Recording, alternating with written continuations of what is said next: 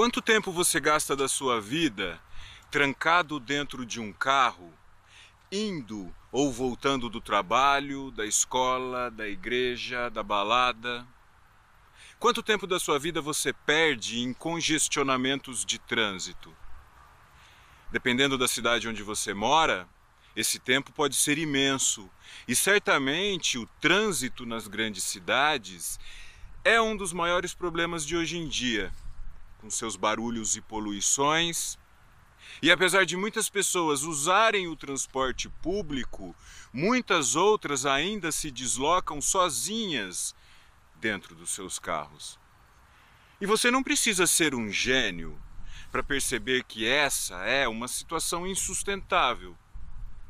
Tanto nas avenidas quanto nas rodovias, cada vez mais carros queimam seus combustíveis enquanto seus motoristas se deslocam para as mais variadas ocupações. Não sou contra o automóvel, o ônibus, o caminhão, o trator. Precisamos dessas máquinas para sobreviver hoje em dia, mas certamente não conseguiremos queimar gasolina por muito mais tempo, pois é uma situação insustentável e uma hora esse hábito deverá ser alterado seja de forma inteligente ou como resultado de alguma catástrofe. Seja muito bem-vindo, bem-vinda a mais um episódio da série Diálogos sobre a Vida. Eu sou o Daniel Pátaro e hoje em dia as pessoas se importam mais com seus carros do que com elas mesmas. Os governos se importam mais com as ruas do que com as calçadas nos preocupamos mais em ostentar nossos objetos do que desenvolver o que temos de melhor. Preferimos nos exibir andando velozmente de carro do que andar a pé ou de bicicleta. Preferimos ficar sozinhos e trancados do que acostumar a prestar atenção na vida e nas outras pessoas ao nosso redor. E quem se beneficia com isso? Quem constrói as estradas e as ruas para os carros? Por que querem você sempre distante, dentro de uma caixa? Por que querem que você faça tudo rápido? Porque preferimos o meio de transporte mais sujo e mais caro que existe. O carro é um objeto que nos traz, sim, muito conforto. Mas não devemos viciar e transformar isso num estilo de vida. Mesmo porque, na maioria das situações, o carro não é a melhor maneira de se movimentar por aí. O carro não é o jeito mais rápido de chegar em outros lugares. Mas nossos governos têm acordos com as montadoras de automóveis. E isso faz com que somente ruas e rodovias sejam construídas e nós, quietos e educadamente, obedecemos sem precisar apelar para teorias e conspirações, nitidamente vivemos hoje num imenso drama hídrico. Outras civilizações também viveram crises severas de secas e faltas de chuva. Algumas superaram, outras não. Tudo é uma questão de prioridade. Qual a nossa prioridade hoje? Qual a sua prioridade? Com o que você se importa? Você usa seu carro todos os dias para ir na padaria, na academia, depois para o bar, ou para a igreja, ou para a escola, ou para onde quer que seja. Usa para chamar a atenção dos outros e das outras. E isso está contribuindo com o que exatamente? Como você se sente dentro do seu carro? Como se sente em todos esses lugares? Eu nunca tive um carro. Sou habilitado dirigi muitas vezes o carro do meu pai, mas sempre preferi andar de bicicleta e usar o sistema público de transporte. Andar de bicicleta, ou de carro, ou de ônibus, não significa ser melhor ou pior, ser mais ou menos ecológico, pois a nossa situação já está num elevado grau de insustentabilidade. As cidades foram construídas todas erradas não tem sistemas inteligentes de escoamento e armazenamento das águas, de preservação e respeito às nascentes, às árvores e aos outros animais. Vivemos enchentes, secas, falta de energia, desemprego, poluição, vícios, loucuras e violências. E enquanto ignoramos essas coisas, enquanto aceitamos ficar sempre trancados dentro de algum lugar, enquanto nos contentamos com as providências das mídias e dos políticos, seguimos devorando tudo que encontramos pela frente, o que é totalmente insustentável. E até onde isso vai? Trocamos de celular o tempo todo, trocamos de carro o tempo todo, consumimos, consumimos, consumimos e postamos nas redes sociais nossas mentiras e hipocrisias.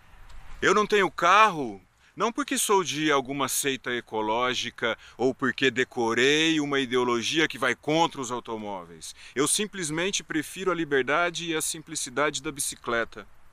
Pedalando, Estamos sempre mais próximos das outras pessoas e da realidade. Pedalando, sou capaz de acostumar a ver e ouvir melhor as pessoas e o mundo. E por não usar carro, hoje eu me sinto com uma dependência a menos. Faço tudo de bicicleta e a pé, desde pequeno. Não abro mão de pedalar e caminhar. E isso me fez acostumar a ser ativo me fez acostumar a usar minha energia, me fez acostumar a enxergar melhor o mundo que construímos todos os dias, com sua imensa sujeira e poluição e o quanto a maioria das pessoas ignoram tudo ao redor. E por que alguém vai escolher ignorar a realidade e construir uma existência paralela baseada em mentiras e ilusões, em crenças, fraudes, teorias e ideologias? Por que alguém faria algo que vai prejudicar ela e as outras pessoas? Um dos motivos é o que sempre digo aqui no canal: ostentação, necessidade de aparecer, de ser visto, de se exibir, de fingir e parecer o que não é. Quando a pessoa se exibe e consegue ser aprovada, ela obtém do sistema, ou seja, das outras pessoas, recompensas. Ela adquire status. E para que alguém quer esse status? Para conseguir mais benefícios e prazeres, principalmente sexuais, o que gera a sensação de que sou bem-sucedido, de que estou cumprindo minha missão. Quase todo mundo que eu conheço enxerga no carro uma maneira de melhorar a sua própria imagem, o seu status social, ou seja, suas chances de conseguir algum benefício, algum tipo de prazer. E esse tipo de confusão, esse tipo de falta de inteligência, faz a pessoa acreditar na ilusão de que vai aparecer mais, que vai ser diferente, que vai se destacar da multidão e obter privilégios se estiver, de preferência, dentro de um carro grande e novo. Pode acreditar, nunca tive carro sei do que estou falando. Isso não é uma opinião, é um fato. Hoje em dia, muitas cidades estão investindo um pouco de dinheiro na construção de ciclovias, o que tem melhorado a vida de alguns ciclistas que realmente precisam delas para se deslocar por aí. Mas ainda estamos muito atrasados.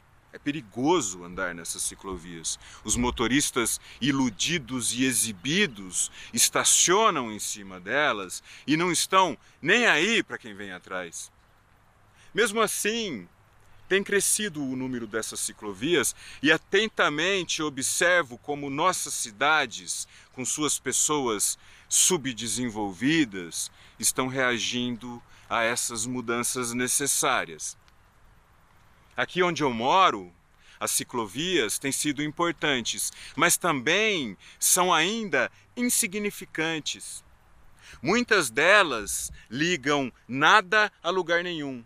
São mal feitas, sem planejamento, com trechos perigosos, muitas terminam no meio da insana competição do trânsito. E as pessoas presas dentro dos seus carros seguem insistindo em não respeitar o que se passa nas ciclovias. Muita gente enxerga o ciclista como um ser inferior, que não tem recursos, que está de bicicleta porque é pobre ou está só curtindo um momento de lazer. Muita gente ainda enxerga a bicicleta como um brinquedo de infância. Eu, como ciclista, estou sempre em alerta, prestando atenção em todas as direções e não recomendo que outras pessoas usem as ciclovias, a não ser que estejam dispostas a respeitar muito mais do que serem respeitadas pois essas estruturas não têm mecanismos de proteção e os motoristas, irritados e presos dentro dos seus carros, precisam urgentemente se acalmarem no trânsito. Devem se pacificar dentro do seu egoísta micromundo de disputas, ilusões e ostentações. Todos os dias eu pedalo pelas cidades, pelas rodovias, por estradas de terra, faça chuva ou faça sol. E quase todas as vezes eu vejo alguma briga de trânsito entre motoristas, pedestres, ciclistas, motoboys e sinto uma imensa tranquilidade em saber que existem maneiras diferentes de nos relacionarmos conosco e com as outras pessoas. Não tenho necessidade nenhuma de me exibir, nem de competir, nem de ostentar nada. Não tenho mais essas neuroses. Me desloco pela cidade devagar, com respeito pelas outras pessoas, pelo trânsito, pelos carros, com respeito pela vida. E assim posso perceber a realidade. E a realidade é que as pessoas estão cada vez mais distantes e isoladas em suas ilusões e teorias, em suas buscas por prazer artificial e passageiro. E assim, continuam distraídas, seguindo os mesmos e velhos padrões de pensamentos, sentimentos e ações. Querem tudo rápido, querem exatamente o mundo como está hoje virtual e insustentável. E o carro virou a maior prova de obediência. Pode reclamar, pode criticar, pode fingir e colocar a culpa nos outros, mas nós somos os responsáveis por tudo que acontece no mundo. E você? Como usa seu carro? Costuma prestar atenção no que está acontecendo ao seu redor? Ou segue distraído, preocupado somente com seu egoísmo? Deixe seu comentário, se inscreva no canal. Obrigado pela presença até aqui. Nos vemos no próximo episódio. Forte abraço.